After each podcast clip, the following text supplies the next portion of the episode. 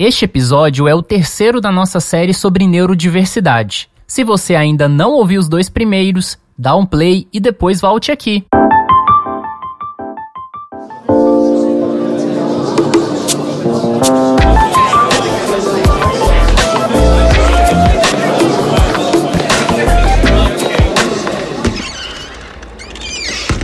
Introvertendo, um podcast onde autistas conversam.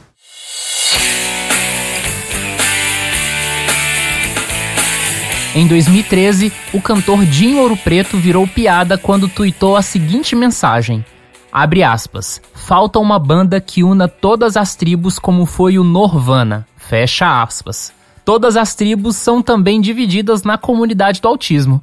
Se você parar para pensar, ninguém, absolutamente nenhuma figura é unanimidade entre nós. Mas se tem alguém que está muito perto de ser um Norvana da comunidade do autismo, é a neuropsiquiatra Raquel Del Monte. Raquel lidera o Núcleo Conexão, uma equipe interdisciplinar que atua na avaliação e intervenção de transtornos de aprendizagem, desenvolvimento e autismo. Além disso, ela orienta a comunidade reinventando a educação sua atuação se tornou ainda mais conhecida em todo o país após uma entrevista de destaque no programa Conversa com Bial da Rede Globo. Uma coisa que me impressiona é o quanto que seus textos nas redes sociais agradam diferentes públicos. Não tinha outra pergunta a fazer para ela. Qual é o segredo dessa relação harmoniosa com autistas e familiares? É, eu sou mãe né, de um autista de 21 anos e quase tudo que eu aprendi é, sobre autismo, eu aprendi primeiro dentro de casa, mas foi a partir do momento em que essa questão entrou na minha vida que eu me aprofundei e eu acho que a identificação é muito grande. Além do meu filho, eu vejo outros parentes que também estão no espectro e nunca tiveram diagnóstico, alguns já falecidos, e isso também me, me toca demais. E realmente eu tenho uma, é, uma relação muito legal com autistas, com mães de autistas, é uma relação de muito carinho, de muita troca. Eu aprendo todos os dias e eu sou muito grata de entender. E é tão legal quando às vezes eu estou numa consulta e a pessoa começa a me contar alguma coisa e eu sei do que ela está falando. E eu entendo aquilo que ela está me falando com muita profundidade. E eu acho que talvez as pessoas sintam é, essa compreensão e a gente realmente consegue estabelecer. Eu tenho hoje em dia grandes amigos autistas que eu fui conhecendo ao longo da minha trajetória e mesmo pacientes que eu tenho essa troca super rica, que é muito legal e que eu acho que faz bem para todos nós. Então eu acho que esse é o segredo. Raquel percebe a heterogeneidade como uma característica inerente à natureza humana, tanto no âmbito biológico quanto no neurológico. No entanto, segundo a médica, a sociedade ainda não reconhece essa diversidade em sua estrutura organizacional. Ela vê o ativismo dos autistas como algo essencial para valorizar a pluralidade e preparar as estruturas sociais para acolher a todos, independentemente de suas diferenças. Raquel argumenta que a homogeneidade não existe em nenhum nível e acredita que devemos celebrar as características únicas de cada indivíduo. Ela também compartilhou sua perspectiva sobre as críticas direcionadas ao movimento, inclusive vindas de pais de autistas com dificuldades mais evidentes eu vejo essas críticas que são frequentes, infelizmente, né, em grupos de autismo, nas redes sociais, as críticas de dos pais de crianças severas, né, com limitações muito grandes em relação ao movimento da neurodiversidade. E eu vejo que isso é a frustração deles que assume o comando dessa fala, porque a gente entende que os cuidadores dessas crianças às vezes estão tão sobrecarregados com as suas dificuldades, com o impacto que cuidar daquela, daquelas crianças pode ter provocado nas suas vidas profissionais, conjugais, sociais. Então a frustração é tão grande, pode se somar a uma série de questões que eles estejam vivendo que incluam a dificuldade no acesso à terapia, a uma escola decente, a um serviço que abrace aquela criança. Eu acho que daí se mistura tudo e elas acabam sentindo um rancor do movimento da neurodiversidade, como se ele fosse só pura e simplesmente vamos aceitar que é bom ser diferente. O movimento da neurodiversidade não é só sobre ser bom ou ser ruim ou nada de ser diferente. É um movimento pelo reconhecimento da nossa diversidade em primeiro lugar, pela aceitação e pela busca de apoios adequados. Então acho que falta esse entendimento. Também falta o entendimento de que muitos dos suportes que nós desenvolvemos para as crianças graves só puderam ser desenvolvidos porque nós os conhecemos através dos autistas que puderam expressar para a gente. As questões sensoriais, por exemplo, que foram reconhecidas como sendo critérios diagnósticos só a partir do DSM-5 de 2013, mas para todos nós que já lidávamos com o autismo antes disso, nós sabíamos da importância enorme, inclusive para questões comportamentais, para desregulação dos autistas. Porém, aqueles autistas que talvez não podiam se expressar, nós não iríamos saber o quanto talvez esses fatores fossem impactantes para ele se não fossem os autistas que conseguem se expressar verbalmente terem é, elaborado melhor essa dificuldade. Então, muitas vezes não há esse reconhecimento de que muitos dos progressos que nós tivemos nos últimos anos no desenvolvimento de abordagens terapêuticas mais eficazes foi graças justamente ao fato dos autistas estarem usando a sua voz para nos contar como é realmente estar dentro de uma condição que impõe essas limitações. Também existe uma crítica recorrente ao fenômeno que ocorre especialmente na internet de pessoas que se autodiagnosticam com autismo. Um dos pontos da discussão é o sistema psiquiátrico brasileiro, que, na avaliação de muitas pessoas, é inacessível à renda de grande parte da população.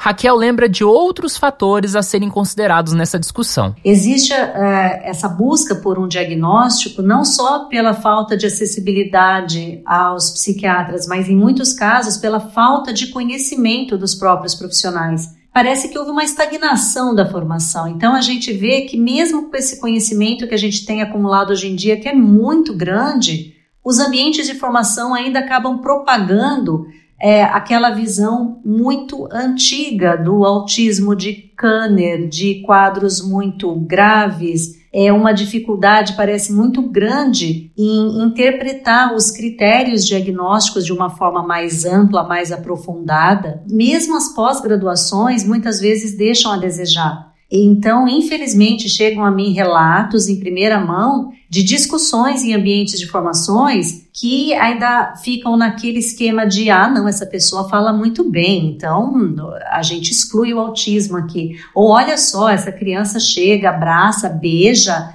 é muito carinhosa, não pode ser autista. A questão também da inteligência no autismo Antigamente se falava em 70% de deficiência intelectual nas pessoas autistas. E por incrível que pareça, isso ainda é replicado nos ambientes de formação.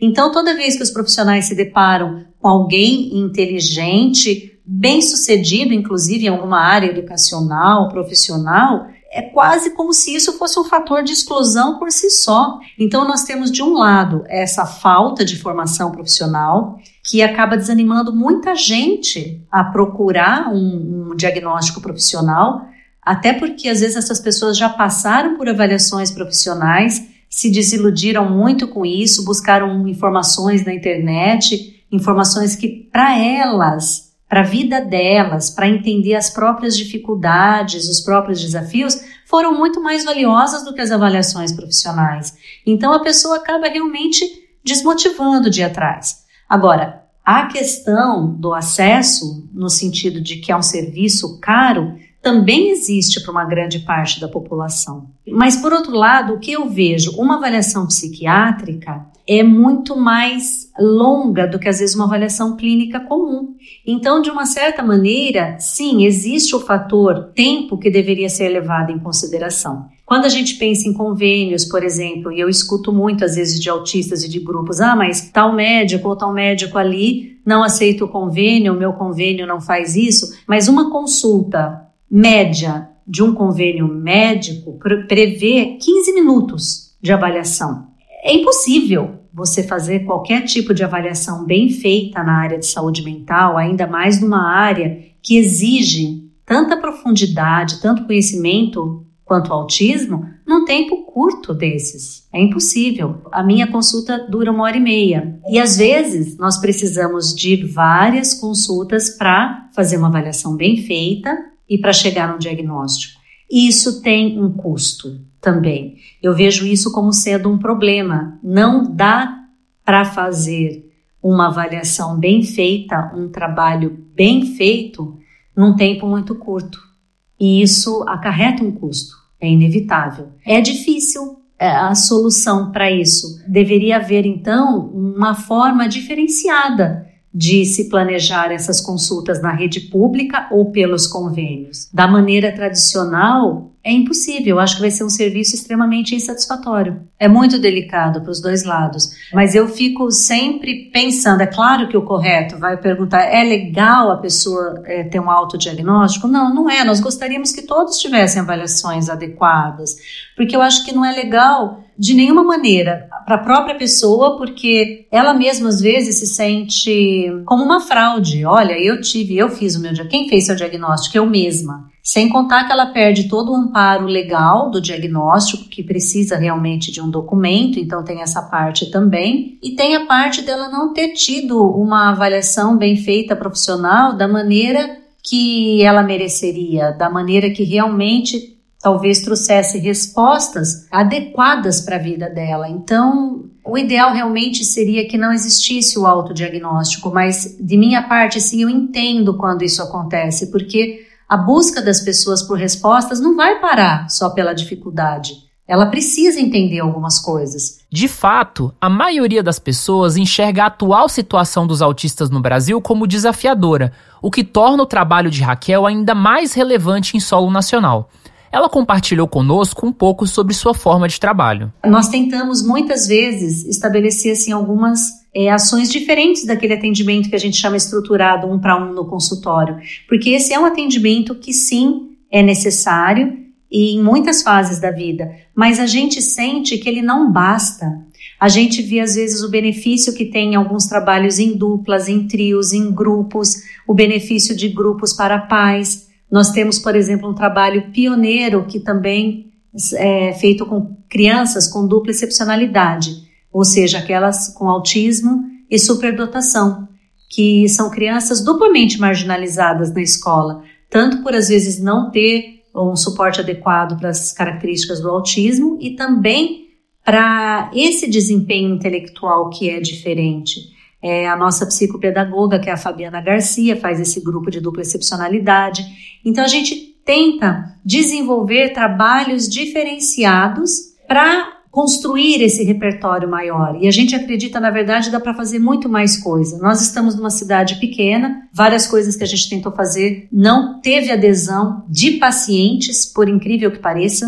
É uma coisa que para mim até foi surpreendente, porque as pessoas estão muito acostumadas com esse atendimento estruturado um para um. E nós acreditamos que tem muito mais a ser feito, né? E mas a gente segue tentando. Estamos sempre buscando novas maneiras de fazer essa construção de habilidades junto aos pacientes. Que olha, uma das coisas, por incrível que pareça, que a gente teve de resistência de autistas, aqueles considerados mais leves, né, entre aspas, também não queriam ter nada a ver, não queriam estar em mesmos grupos que autistas que fossem mesmo moderadamente mais comprometidos que eles. A gente tentava sim uma separação que é lógica, porque a gente tem que ver a afinidade do grupo, então por faixa etária, por afinidades. Claro que precisa ter eh, uma coesão ao grupo, mas mesmo a gente tentando é, grupos mais homogêneos, em que a gente pudesse ter objetivos é, também mais homogêneos, é, não, nem sempre é fácil de conseguir isso.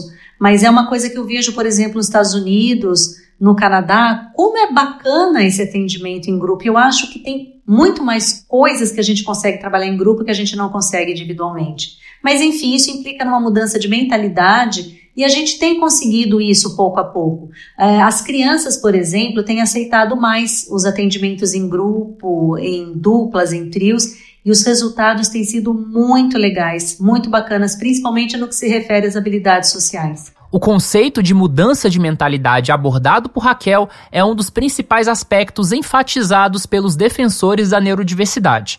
E a celebração do Dia do Orgulho Autista, que acontece amanhã, é um reflexo dessa nova perspectiva. Este é o tema do último episódio da nossa série. Aguarde!